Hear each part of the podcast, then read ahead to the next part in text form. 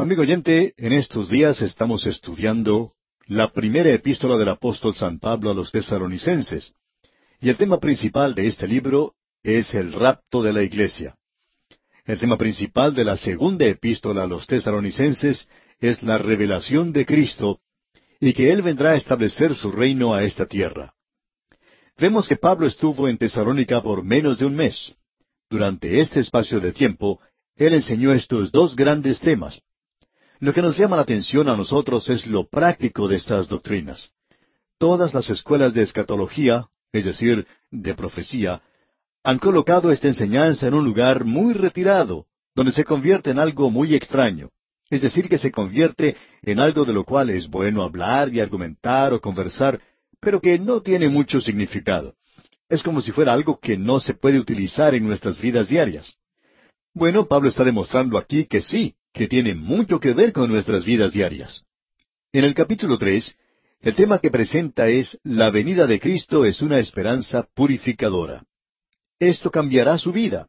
Esto tendrá mucho que ver en su estilo de vida si usted cree en el rapto de la iglesia, es decir, la inminente venida de Cristo a llevar a los suyos.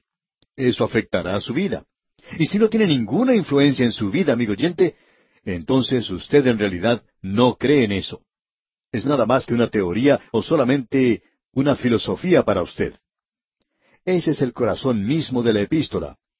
Este tema lo encontramos comenzando aquí en el capítulo tres y continúa hasta el versículo doce del capítulo cuatro. El verdadero centro de esta epístola es que la venida de Cristo por su iglesia es una esperanza purificadora. Usted recordará que el apóstol Pablo había esperado en Corinto un informe de parte de Timoteo y aparentemente también de parte de Silas y del doctor Lucas y de otros que se encontraban allí.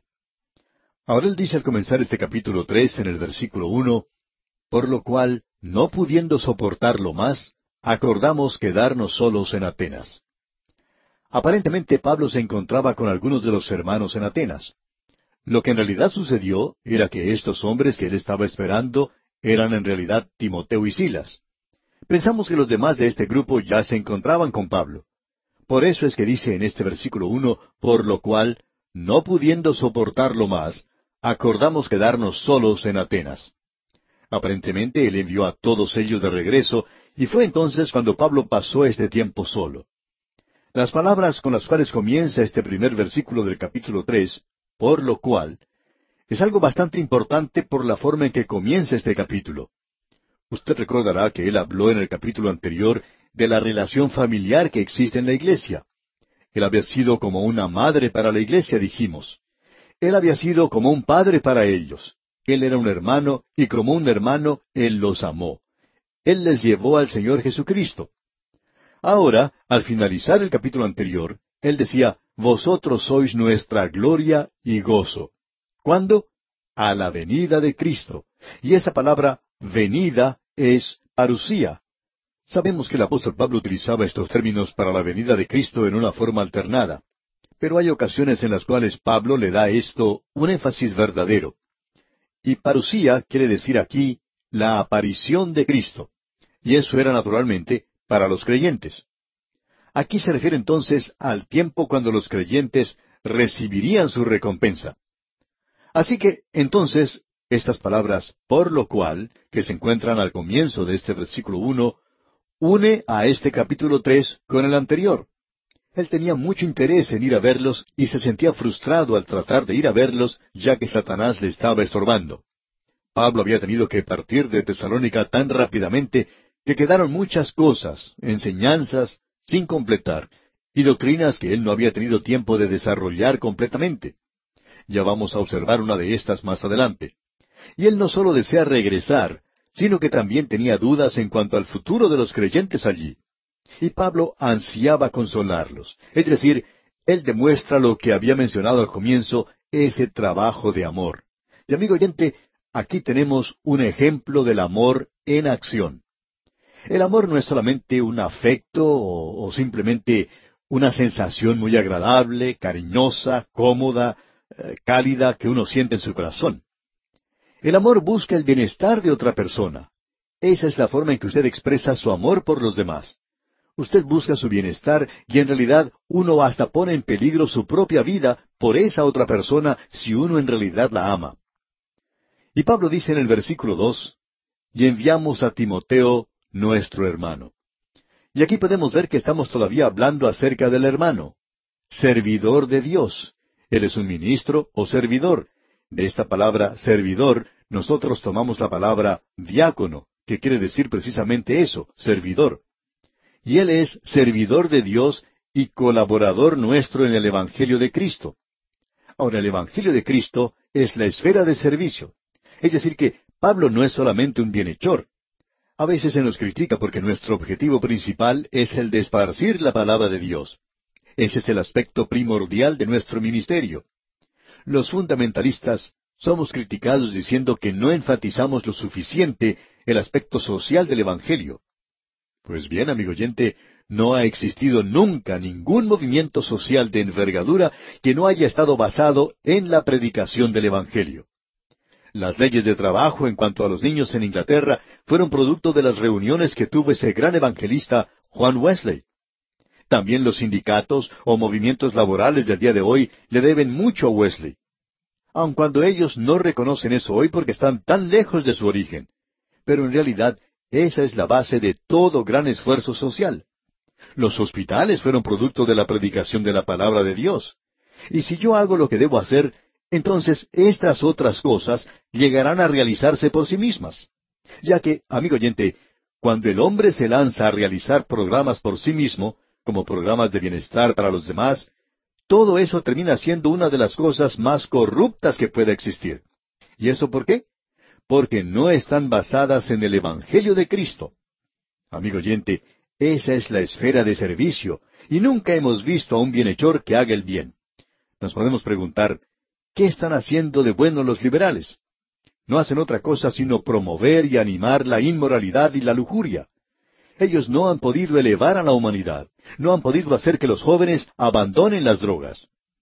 Amigo oyente, nosotros predicamos el Evangelio de Cristo. Esa es nuestra esfera de servicio. Y Pablo dice aquí que Timoteo era un servidor y esa era la esfera de su servicio. Y amigo oyente, cuando uno hace eso, entonces como resultado natural habrá muchas cosas buenas que ocurrirán. ¿Y qué podemos decir de los así llamados bienhechores? La única crítica que oímos en cuanto a ellos es que nunca hacen bien. Y si hicieran el bien, entonces sería algo maravilloso, si estuvieran en realidad ayudando a la gente en el presente, dándoles una mano para levantarles. Pero eso no está ocurriendo. Quizá estemos mirando en la dirección equivocada, no lo sabemos. Notemos ahora lo que Pablo continúa diciendo aquí en la última parte del versículo dos. Para confirmaros y exhortaros respecto a vuestra fe. Ahora esa palabra que habla de confirmarlos es una palabra maravillosa. De paso digamos que fue utilizada allá en el libro de Éxodo cuando Moisés fue al monte y levantó sus manos en oración. Y cuando él hizo eso, el pueblo de Israel obtenía la victoria. Y aquí tenemos una gran lección espiritual. Leamos juntos lo que dice allá en Éxodo capítulo 17, versículo 12. Búscalo conmigo, por favor. Éxodo capítulo 17, versículo 12. Dice así, Y las manos de Moisés se cansaban, por lo que tomaron una piedra y la pusieron debajo de él, y se sentó sobre ella. Y Aarón y Ur sostenían sus manos, el uno de un lado y el otro de otro. Así hubo en sus manos firmeza hasta que se puso el sol. Aquí dice que ellos sostenían sus manos. Pues bien, esa es la misma palabra que se utiliza aquí en la primera epístola a los tesaronicenses en cuanto a que Timoteo fue enviado para sostenerlos, para establecerlos, para confirmarlos. Y en el día de hoy, la gente necesita ser confirmada en la fe. Y esta palabra que tenemos aquí de exhortar quiere decir animar. Pablo había enviado a Timoteo a Tesalónica para que él los confirmara, los exhortara, los consolara o que los animara en la fe. Y luego leemos en el versículo tres, a fin de que nadie se inquiete por estas tribulaciones, porque vosotros mismos sabéis que para esto estamos puestos. Aquí tenemos una declaración maravillosa, y es algo difícil para nosotros. Él dice aquí, y permítame desmenuzar un poco esto y observar lo que aquí dice, Él dice que nadie se inquiete por estas tribulaciones. Esta palabra tribulaciones se refiere a las presiones, las tensiones. Y luego Él dice algo que es verdaderamente sorprendente. Porque vosotros mismos sabéis que para esto estamos puestos. Esto quiere decir que usted y yo vamos a pasar a través de tempestades en este mundo. Pero son cosas temporales. Nosotros no nos podemos escapar de ellas. Se nos ha presentado muy claramente en la palabra de Dios que usted y yo vamos a tener dificultades y problemas aquí. Y Pablo quiere que estos creyentes de Tesalónica se mantengan firmes por el Señor en medio de esas tribulaciones. Amigo oyente, si usted es un creyente, usted no puede escapar a los problemas y dificultades.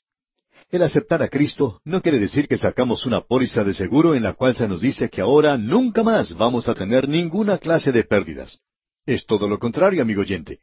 El momento en que usted se convierte en un hijo de Dios, indica que desde ese instante va a tener problemas. Aun si usted no los ha tenido antes, usted los va a tener cuando llega a ser hijo de Dios. Y eso es exactamente lo que el Señor Jesucristo enseñó. Allá en el Evangelio según San Juan capítulo 16, versículo 33 leemos, Estas cosas os he hablado para que en mí tengáis paz. En el mundo tendréis aflicción, pero confiad, yo he vencido al mundo. Y aquí nos está refiriendo a la gran tribulación. Esta es una tribulación pequeña. Aquí se está hablando de los problemas que todos nosotros vamos a tener. Y aquí se nos dice que no hay forma de evitar eso. En el mundo tendréis aflicción, pero confiad, yo he vencido al mundo. Aquí tenemos nuevamente esta expresión confiad. ¿Confiar cuando tenemos problemas? Sí, amigo oyente. Confiar en esa situación. Amigo oyente, en el día de hoy hay muchos de los hijos de Dios que están llegando a conocer lo que es tribulación y aflicción. Lo sorprendente de todo esto es que Él, el Señor, nos ha prometido guiarnos a través de las tribulaciones. Y así es como se nos presenta aquí. Él no dijo que nosotros podíamos evitar la tormenta, sino que íbamos a pasar a través de esa tormenta, de todas las tormentas de la vida. Lo que Él dijo, y lo dijo muy dogmáticamente, es que nosotros llegaríamos a puerto seguro, porque cualquier embarcación, por más pequeña que sea, si Él se encuentra a bordo, no va a naufragar, no se va a hundir, va a llegar a la ribera. Y nosotros nos encontramos en ese proceso de pasar al otro lado. Pablo reforzó esto también en su segunda epístola a Timoteo capítulo tres versículo doce, donde dice, Y también todos los que quieren vivir piadosamente en Cristo Jesús padecerán persecución. Y por cierto que no deja lugar a dudas la forma en la cual se expresa el apóstol Pablo aquí. En base, pues, a lo que acabamos de leer, quisiéramos preguntarle, amigo oyente, Siendo usted un hijo de Dios, ¿nota que el cielo está muy despejado para usted? ¿Que no tiene ninguna nube? ¿Que el mar de esta vida se encuentra completamente en calma para usted? ¿Todo es tranquilidad y las cosas se desarrollan sin ningún inconveniente para usted? Amigo oyente, si es así, entonces podría dudar de su salvación. Pero si usted está experimentando dificultades y problemas hoy, y está sintiendo las presiones y tensiones de la vida, entonces esa es una de las señales de que usted es hijo de Dios. Hemos notado que los hijos de Dios sufren mucho en la actualidad. Y una de las cosas más maravillosas de todo esto es que esto es algo temporal nada más. Usted va a poder pasar a través de esto. Volviendo ahora a la primera epístola del apóstol Pablo a los tesaronicenses, leemos aquí en el capítulo tres, versículo cuatro, Porque también, estando con vosotros, os predecíamos que íbamos a pasar tribulaciones, como ha acontecido y sabéis. Esta palabra tribulación es la misma palabra que aflicciones. Como ya hemos dicho anteriormente, la iglesia no va a pasar a través de la gran tribulación, pero sí pasará a través de una pequeña tribulación. Todos nosotros vamos a tener pequeños problemas y tribulaciones aquí, y es con un propósito. ¿Por qué? Como ha acontecido y sabéis. Y en el versículo cinco continúa diciendo, Por lo cual también yo, no pudiendo soportar más, envié para informarme de vuestra fe, no sea que os hubiese tentado el tentador y que nuestro trabajo resultase en vano. Bien, el tentador aquí no es ningún otro sino Satanás. Ya hemos visto esto anteriormente. En el versículo 18 del capítulo 2 él dice, Pero Satanás nos estorbó. Pablo está diciendo, Él me está causando dificultades y yo sé que Él les puede causar dificultades a ustedes allí. Es decir, que las tribulaciones prueban la genuinidad de la moneda del creer. Alguien ha dicho que los problemas y las dificultades son la prueba de ácido de la genuinidad de la moneda del creer. Amigo oyente, hay muchas monedas falsas y también hay muchos creyentes falsos hoy. Lo que revelará la genuinidad de su fe es el ver si usted puede o no puede soportar la tribulación. Las dificultades revelan la genuinidad del creyente, y esta es la ocasión de su regocijo. Luego Pablo dice en el versículo seis, Pero cuando Timoteo volvió de vosotros a nosotros, y nos dio buenas noticias de vuestra fe y amor, y que siempre nos recordáis con cariño, deseando vernos, como también nosotros a vosotros. Amigo oyente, esto es algo realmente maravilloso, ya que Pablo recibió un informe de ellos, y era un buen informe. Ellos estaban teniendo dificultades, y ahora Pablo les dice que él está teniendo dificultades. Y en los versículos siete y ocho leemos, Por ello, hermanos, en medio de toda nuestra necesidad y aflicción, fuimos consolados de vosotros por medio de vuestra fe, porque ahora vivimos si vosotros estáis firmes en el Señor. Esta expresión que él usa, ahora vivimos, quiere decir que como creyentes nosotros disfrutamos de la vida. Y ese sí aquí quiere decir ya que. Y quizá deberíamos leerlo de esa manera ya que vosotros estáis firmes en el Señor. Aún en las dificultades usted puede disfrutarlo. Y eso no es algo fácil de hacer, amigo oyente. Pero como usted bien sabe, el apóstol Pedro dijo allá en su primera epístola, capítulo cuatro, versículos doce y trece, Amados, no os sorprendáis del fuego de prueba que os ha sobrevenido, como si alguna cosa extraña os aconteciese, sino gozaos por cuanto sois participantes de los padecimientos de Cristo, para que también en la revelación de su gloria os gocéis con gran alegría. Amigo oyente, usted no puede perder siendo creyente. Aun si tiene dificultades y problemas, esto va a resultar para su propio bien. Usted puede estar siempre seguro de eso. Amigo oyente, esto es algo realmente maravilloso.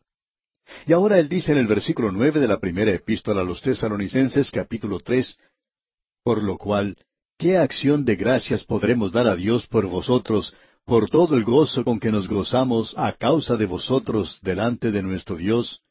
El gozo está relacionado con la vida y la tristeza está relacionada con la muerte. La tristeza aumenta la capacidad del corazón para el gozo. Y de eso es de lo que Pablo nos está hablando aquí.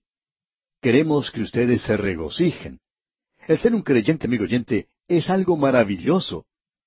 Luego en el versículo diez Pablo dice, orando de noche y de día con gran insistencia, para que veamos vuestro rostro y completemos lo que falte a vuestra fe? Es decir, que su tarea en Tesalónica fue interrumpida abruptamente. Él fue expulsado de la ciudad. Y Pablo dice, me gustaría regresar y continuar con mi ministerio de enseñanza allí. Y Pablo quería enseñar la palabra de Dios. Él quería predicar la palabra de Dios. Y para mí hoy ese es el pensamiento que más consuelo da a mi corazón. Yo quiero esparcir la palabra de Dios y siento cierta hermandad con este hermano aquí. Lo importante, amigo oyente, es el esparcir la palabra de Dios. No es el mantener este programa de radio a través de la Biblia en el aire, sino que es el predicar la palabra de Dios. Eso es lo que es importante. Y si yo dejo de hacer eso, amigo oyente, espero que el Señor me tome y me saque del aire. Ahora, en el versículo once de este capítulo tres de la primera epístola a los tesalonicenses, dice Pablo, Mas el mismo Dios y Padre nuestro, y nuestro Señor Jesucristo, dirija nuestro camino a vosotros. Pablo oraba constantemente para poder ir a estar con ellos. Y luego dice en los versículos doce y trece, Y el Señor os haga crecer y abundar en amor unos para con otros y para con todos, como también lo hacemos nosotros para con vosotros, para que sean afirmados vuestros corazones, irreprensibles en santidad delante de Dios nuestro Padre, en la venida de nuestro Señor Jesucristo con todos sus santos. ¡Qué cosa más maravillosa la que tenemos aquí! Usted puede apreciar que el amor no es solamente un afecto, busca el bienestar de otra persona. El amor no es un fin en sí mismo, sino que busca el desarrollar un carácter de santidad. Y aquí tenemos una declaración que ya hemos dado anteriormente. Si a usted se le hiciera un juicio en los tribunales por ser creyente, ¿habría la suficiente evidencia como para condenarle? Porque nosotros vamos a aparecer ante Él y Él va a juzgar nuestras obras. Permítanos mencionar algo más. Quizá esto le parezca algo terrible, pero lo mencionaremos de todos modos. Él va a juzgar nuestro carácter como creyentes. Esto es para ver si recibimos la recompensa o no la recibimos. Y amigo creyente, ¿qué clase de vida está viviendo usted hoy? Eso es lo importante. Y aquí nos detenemos por hoy. En la continuación de este estudio retornaremos en nuestro próximo programa. Mientras tanto, le sugerimos leer el capítulo cuatro de esta primera epístola a los tesaronicenses para estar así mejor preparado para nuestro próximo estudio. En el día de hoy, amigo oyente, regresamos a nuestro estudio de esta primera epístola del apóstol Pablo a los tesaronicenses. En nuestro programa anterior avanzamos un poco rápidamente en la conclusión del capítulo tres. Leímos el versículo trece y eso lo hicimos bueno, realmente demasiado rápido, así es que creemos que sería bueno leer nuevamente este último versículo del capítulo tres, el versículo trece. Allí dice, para que sean afirmados vuestros corazones, irreprensibles en santidad delante de Dios nuestro Padre, en la venida de nuestro Señor Jesucristo con todos sus santos. Aquí parecería indicar, y creemos que con esto están de acuerdo la mayoría de los eruditos, que los santos van a venir con Cristo cuando Él regrese a la tierra para establecer su reino. Ahora, si usted no está de acuerdo con esto, pues no vamos a entrar a discutir esto hoy. Pero creemos que la mayoría de nosotros está de acuerdo con esto. Esto parecería indicar que Él no recompensa a los suyos hasta esa oportunidad, cuando Él venga a la tierra para establecer su reino. Y muchos de nosotros creemos que tenemos que estar ante el tribunal de Cristo antes de este acontecimiento.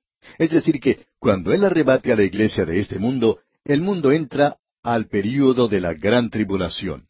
Luego, Él regresa al final del período de la gran tribulación. Así es que nos preguntamos, naturalmente, ¿cuándo es que nos va a presentar irreprensibles en santidad delante de Dios nuestro Padre? ¿Ocurre esto cuando Él arrebata la iglesia? o ocurrirá cuando Él venga a la tierra a establecer su reino. Y eso depende de la expresión que tenemos aquí, en la venida de nuestro Señor Jesucristo con todos sus santos. Esta palabra venida es una palabra muy interesante. A veces es traducida por una palabra griega, otras veces es traducida por una segunda palabra griega, y aún otras veces por una tercera palabra griega. Una de las palabras que se utiliza es epifanea, de allí es de donde nosotros sacamos la palabra Epifanía. En realidad, amigo oyente, la primera venida de Cristo fue una Epifanía. Se nos dice allá en la epístola a Tito, capítulo dos, versículo once, porque la gracia de Dios se ha manifestado para salvación a todos los hombres. Allí también tenemos esta palabra. Cuando Él vino por primera vez, fue una manifestación visible. Y eso es lo que en realidad esta palabra quiere decir indica una aparición y una manifestación visible del Señor. Y Él vino en persona hace más de dos mil años como un niño que nació en Belén. Y esa fue una epifanía, su presencia al venir Él a este mundo. De paso, digamos que esta es una gran palabra, y que se puede utilizar para indicar la primera venida del Señor Jesucristo, o también se puede utilizar para su segunda venida, cuando Él arrebate a su iglesia de este mundo o cuando venga para establecer su reino. Porque todas ellas, estas tres, serán manifestaciones visibles, apariciones o la presencia del Señor Jesucristo. Ahora la segunda palabra que se utiliza es apocalipsis. Bueno, esa es la misma palabra que se usa para el libro de Apocalipsis, revelación. Esa es la palabra en griego, apocalipsis, y significa descubrimiento. De modo que, cuando Él vino hace más de dos mil años, uno no podía llamar a eso un descubrimiento en el sentido de demostrar o quitar el velo, porque su gloria estaba velada para la carne humana. De la misma manera en que la gloria Shekinah estaba oculta, por así decirlo, en el lugar santísimo del tabernáculo antiguo, y sólo el sumo sacerdote entraba a ese lugar. Y cuando el Señor Jesucristo estuvo aquí anteriormente, su gloria no fue demostrada totalmente. Él se presentó en carne humana, pero cuando Él venga nuevamente, entonces se manifestará visiblemente. Así es que esta palabra se utiliza para su segunda venida. La tercera palabra que se utiliza representando esto aquí es parusía, y eso significa sencillamente presencia. Esa es una palabra que es formada del verbo ser, es decir, usea, y para, que quiere decir estar presente. En realidad, esa es la mejor palabra para indicar estar presente. Y se traduce generalmente para referirse a la venida de Cristo, y así es como es traducida aquí. Indica una presencia. Y eso es todo lo que significa. Para aclarar esto, creemos que conviene que leamos lo que nos dice el apóstol Pablo en su epístola a los Filipenses, capítulo dos, versículo doce, donde dice, Por tanto, amados míos, como siempre habéis obedecido, no como en mi presencia solamente, sino mucho más ahora en mi ausencia, ocupaos en vuestra salvación con temor y temblor. Y aquí tenemos esta palabra nuevamente. Es decir, Pablo estaba presente. Entonces, ¿qué es lo que quiere decir esta palabra venida o presencia? Bueno, cuando alguien viene, siempre se dice o se hace referencia a su presencia. Por ejemplo, cuando se presenta a una persona que va a dar un discurso, se dice que uno está contento por su presencia en ese lugar. Pues bien, nosotros vamos a estar presentes con el Señor en el mismo instante en que seamos tomados para encontrarnos con Él en el aire. Él nos va a llevar a nuestro hogar en la gloria, al lugar que Él ha preparado para nosotros. Y esta palabra venida aquí no se refiere necesaria o específicamente a la venida de Cristo con sus santos a la tierra, sino a la venida al cielo, cuando ellos estarán en la presencia del Padre. Creemos que hay este mismo pensamiento en el capítulo dos de la primera epístola a los tesaronicenses que estamos estudiando, en el versículo diecinueve, donde Pablo dice, Porque cuál es nuestra esperanza, o gozo, o corona de que me gloríe? ¿No lo sois vosotros delante de nuestro Señor Jesucristo en su venida? Literalmente tenemos aquí, delante de nuestro Señor Jesucristo en su presencia. Aquí podemos apreciar ese significado en particular y quiere decir que nosotros vamos a estar en su presencia en esa época en particular y no se refiere específicamente a su venida. Él ya ha tomado, ya ha arrebatado a su iglesia de este mundo y ya nos encontramos en su presencia. Creemos que esto debería aclararse completamente porque hay personas que han hecho demasiado de esto mencionado aquí sin llegar a reconocer el significado de esta palabra en particular que se usa aquí. Bien, siguiendo adelante, pasemos ahora al capítulo cuatro y leamos lo que dice el primer versículo de este capítulo cuatro de la primera epístola a los tesaronicenses. Por lo demás, hermanos, os rogamos y exhortamos en el Señor Jesús que de la manera que aprendisteis de nosotros cómo os conviene conduciros y agradar a Dios, así abundéis más y más. Lo interesante aquí es que tenemos indicaciones de cómo debe conducirse el creyente en esta tierra, y eso a la luz de la venida de Cristo. En esta época se hace énfasis en la forma de conducirnos. Encontramos esta palabra en el primer versículo y también en el versículo doce, donde dice, a fin de que os conduzcáis honradamente para con los de afuera, y no tengáis necesidad de nada. Así es que podemos poner un paréntesis alrededor de este pasaje de cómo los creyentes deben andar. Bueno, se menciona aquí cómo deben andar, o sea, cómo debemos conducirnos. Y podemos apreciar aquí que este es un aspecto práctico. Hay muchas personas a las cuales les gusta meditar y hablar del ser arrebatados para encontrarse con el Señor en las nubes. Pero mientras tanto, amigo oyente, sus pies están aquí abajo sobre esta tierra, y usted tiene que andar y caminar. Usted tiene que andar de una forma en que complazca a Dios. Y esto es lo que Pablo le está diciendo ahora a los creyentes de Tesalónica. Y ahora Él les va a presentar algunos mandamientos. Estos son mandamientos nuevos. El Señor Jesucristo también dio mandamientos. Permítanos decir esto con precaución. Los diez mandamientos no tienen nada que ver con la salvación del pecador. Los diez mandamientos no son una norma o una pauta para la conducta cristiana. El propósito de los diez mandamientos hoy es que son un pedagogo que lo toma a usted y me toma a mí de la mano como un niño y nos lleva a la cruz y nos dice, bien jovencito, usted necesita un Salvador. Y los diez mandamientos también son como un espejo, y ese espejo le permite verse a sí mismo como lo que es, un pecador. Los diez mandamientos no han sido dados para salvarle, amigo oyente. Han sido dados para demostrarle que usted es un pecador y que usted necesita un Salvador. Ese es el propósito de los mandamientos. Vamos a ver aquí que la pauta o norma de conducta del creyente se encuentra en un plano o en un nivel mucho más elevado, y que estos son mandamientos para los creyentes. Veremos en el capítulo cinco de esta misma primera epístola a los tesalonicenses que hay veintidós mandamientos dados para los creyentes. Ahora aquí tenemos algo muy interesante que debemos notar. Fíjese usted.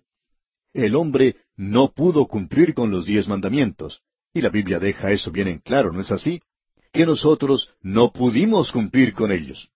En realidad, la nación de Israel no fue capaz de cumplir con los diez mandamientos. Y esa fue la confesión, usted recuerda, que hizo Simón Pedro en el capítulo quince del libro de los Hechos de los Apóstoles. Allí tenemos a Pablo y a Bernabé, así como también a Simón Pedro. Leamos lo que nos dicen los versículos siete al once. Y después de mucha discusión, Pedro se levantó y les dijo, Varones hermanos, vosotros sabéis cómo ya hace algún tiempo Dios escogió que los gentiles oyesen por mi boca la palabra del Evangelio y creyesen. Y Dios, que conoce los corazones, les dio testimonio, dándoles el Espíritu Santo lo mismo que a nosotros, y ninguna diferencia hizo entre nosotros y ellos, purificando por la fe sus corazones. Ahora pues, ¿por qué tentáis a Dios, poniendo sobre la cerviz de los discípulos un yugo que ni nuestros padres ni nosotros hemos podido llevar. Antes creemos que por la gracia del Señor Jesús seremos salvos de igual modo que ellos. Ahora la pregunta es, ¿cómo puede el hombre cumplir mandamientos más elevados si no pudo cumplir con los diez mandamientos? Él no los puede cumplir por él mismo. Esto solo puede ser logrado por medio del poder del Espíritu Santo morando en nosotros, porque se nos dice aquí en la primera epístola a los tesalonicenses, capítulo cuatro, versículo ocho, Así que el que desecha esto, no desecha a hombre, sino a Dios, que también nos dio su Espíritu Santo. Y eso es solo por medio del Espíritu Santo. Volvamos a leer una vez más lo que dice el versículo uno de este capítulo cuatro de la primera epístola a los tesalonicenses. Por lo demás, hermanos, os rogamos y exhortamos en el Señor Jesús, que de la manera que aprendisteis de nosotros cómo os conviene conduciros y agradar a Dios, así abundéis más y más. Aquí él habla acerca del conducirnos, del andar del creyente. El andar del creyente es algo de suma importancia, y él lo enfatiza aquí. Un creyente no puede hacer como le plazca, no puede vivir como quiera. Él tiene que hacer las cosas como le placen a Cristo. Notemos algunas de las cosas que Pablo menciona aquí en el versículo dos. Leamos este versículo dos. Porque ya sabéis qué instrucciones os dimos por el Señor Jesús. Podemos apreciar que estos son algunos mandamientos. Estos son mandamientos para los creyentes. Nosotros no estamos sin ley. Deberíamos ser disciplinados y deberíamos estar en obediencia a Cristo. Esto debería ser una relación de amor. Debemos ser motivados por el amor. El Señor Jesucristo dijo, Si me amáis, guardad mis mandamientos. Bien, notemos ahora lo que dice el versículo tres de este capítulo cuatro. Pues la voluntad de Dios es vuestra santificación, que os apartéis de fornicación. Esta palabra santificación que encontramos aquí es algo maravilloso, pero tememos que haya sido muy mal entendida. Creemos que si usted lee las Escrituras, Allí podrá encontrar que la santificación tiene diferentes significados. Cuando se usa con Cristo, significa que Él ha sido hecho santificación para nosotros, y uno no puede mejorar eso. Él ha sido hecho eso para nosotros, nuestra santificación. Ahora esta palabra aquí no quiere decir que nos encontremos en un estado sin pecado. Significa que usted ha sido separado para Dios. Simón Pedro nos habla del hecho de que los santos hombres de Dios hablaron siendo inspirados por el Espíritu Santo. Ahora esos hombres santos, si usted puede leer la historia de alguno de ellos, en sus vidas no parecían ser tan santos. Por ejemplo, allí tenemos a Moisés, quien fue un asesino. David, quien escribió tantos salmos maravillosos, también fue un asesino. Pero ellos fueron santificados porque habían sido separados para Dios. Ahora, ¿debe el creyente entonces buscar la santidad? Creemos que sí. Pero usted y yo necesitamos reconocer que es sólo en Cristo donde nosotros podemos ser aceptables ante Dios. Pues la voluntad de Dios, dice aquí, es vuestra santificación. Usted ha sido colocado en un nivel mucho más alto, amigo oyente. Usted ha sido separado para el uso de Dios. ¿Y ahora qué? Ahora veamos los versículos tres hasta el cinco. Pues la voluntad de Dios es vuestra santificación, que os apartéis de fornicación, que cada uno de vosotros sepa tener su propia esposa en santidad y honor, no en pasión de concupiscencia como los gentiles que no conocen a Dios por todas partes alrededor de la región de Tesalónica había paganos que mezclaban el sexo y la religión. Y el sexo era una religión entre los griegos. Usted podía ir a Corinto y descubrir eso, pero no era necesario ir hasta Corinto. Uno podía descubrir eso ahí mismo en Tesalónica. El apóstol Pablo está diciendo que usted debe vivir una vida hoy que eleve el Evangelio. Debemos decir que algunos creyentes viven vidas demasiado libertinas, y eso causa que el Evangelio sufra. Y debemos decir que esos creyentes no están hoy viviendo para Dios o sirviendo a Dios. Usted no puede servir a Dios y vivir en el pecado. Él no acepta eso. Él dice eso y lo aclara muy bien aquí. Él dice que uno no debe vivir de esa manera. Y en la primera parte del versículo seis dice, que ninguno agravie ni engañe en nada a su hermano. Y uno tiene que ser honrado si va a ser un hijo de Dios. Y en la segunda parte del versículo seis dice, porque el Señor es vengador de todo esto, como ya os hemos dicho y testificado. Y nosotros hemos vivido por mucho tiempo como creyentes y trabajado entre los creyentes para observar esto en la vida de muchos de los creyentes hoy. Hemos podido ver que algunos creyentes han sido deshonestos. Y amigo oyente, el Señor es vengador. Él actúa y los juzga. Hemos visto esto una y otra vez. Luego en el versículo siete dice el apóstol Pablo, pues no nos ha llamado Dios a inmundicia, sino a santificación. El Hijo de Dios no puede continuar en el pecado. Amigo oyente, el Hijo pródigo quizá puede entrar a la posilla del cerdo, pero él no se va a quedar allí. Él no puede vivir allí. Y luego se nos dice en el versículo ocho, Así que el que desecha esto, no desecha hombre, sino a Dios, que también nos dio su Espíritu Santo. En el Hijo de Dios mora el Espíritu Santo, y Él no puede vivir de esa manera porque el Espíritu Santo es un Espíritu Santo. El día llegará cuando el Hijo de Dios deseará vivir por Dios y deseará la santidad en su vida. Y esto es algo que necesita ser enfatizado hoy. Vamos a tener que dejar nuestro estudio en esta porción, ya que estamos entrando en una sección maravillosa del capítulo cuatro, la cual nos habla de la venida del Señor Jesucristo y del rapto de la iglesia. Todo esto pertenece junto. Amigo oyente, no hay nada en esta vida que pueda afectar más la vida del creyente como el esperar la inminente venida de Cristo en el día de hoy. No es una doctrina para argumentar o discutir, es una doctrina por la cual debemos vivir. Es una doctrina en la cual uno debe andar hoy. No es una teoría que se encuentra por allá arriba en el cielo. Vamos a ser arrebatados en las nubes, pero ahora mismo nosotros tenemos que andar caminando por las calles de nuestras ciudades aquí en la tierra. Y aquí nos detenemos por hoy. Dios mediante, en nuestro próximo programa continuaremos nuestro estudio de este capítulo cuatro de la primera epístola a los tesalonicenses.